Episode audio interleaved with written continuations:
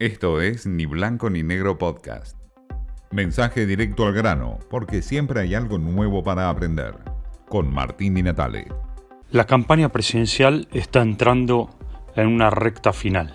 La recta final que se dispone al debate presidencial y la lucha de los candidatos por ganar votos en cualquier rincón del país. Pero todo gira en torno a Javier Milei al libertario, a su discurso disruptivo, que en este momento logra vencer en las PASO y ahora se dispone a ir por las elecciones generales para ganar supuestamente en primera vuelta, cosa que se ve demasiado complicada de acuerdo a los números que se ven.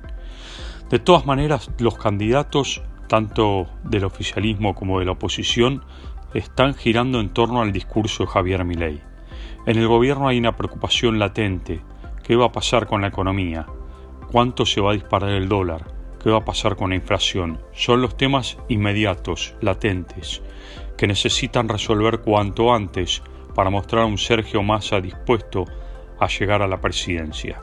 En el camino se hacen preguntas en torno justamente al discurso de Javier Milei. Desde el gobierno le preguntan a Milei qué va a pasar si corta los lazos con China o Brasil con respecto a la economía argentina, hacia dónde va a vender todos los productos que hoy se venden a esos países y qué va a pasar con el mercado internacional en función de esa ruptura. También le preguntan qué va a pasar con los jóvenes que usan armas, como pretende mi ley, y cómo va a controlar los casos de inseguridad. Se preguntan también qué va a pasar con la donación de órganos y cómo va a regular ese tipo de mercado que se propone mi ley. ¿Y qué va a pasar con los jardines maternales si los cierra? Todas estas son preguntas que giran en torno a mi ley desde el gobierno. La pregunta mayor, por supuesto, ¿cómo va a hacer para dolarizar el país sin generar un timbronazo en la economía argentina? ¿Y qué respaldo va a tener de los Estados Unidos para llevar adelante esta estrategia? Las preguntas también en torno a mi ley se levantan desde el búnker de Patricia Bullrich. La retórica inmediata es obviamente en torno a la dolarización o no dolarización. Allí lo puso, por supuesto, al economista Melconian para dar respuestas a todo esto. Buscan el círculo rojo un respaldo, Patricia Bullrich.